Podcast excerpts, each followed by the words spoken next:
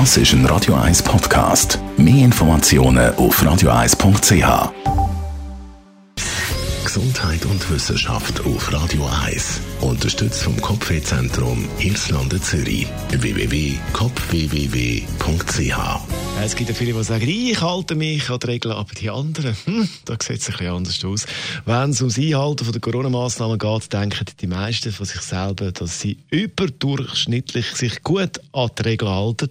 Das zeigt eine Studie von der Universität Hildesheim mit über 1000 Probanden aus vier verschiedenen Ländern. Man hat aber Amerikaner, Leute aus Schweden und aus Deutschland gefragt, wie streng sie sich an die verschiedenen Regeln halten. Handwaschen, Abstand, Kontaktbeschränkungen Regeln und so weiter und so fort.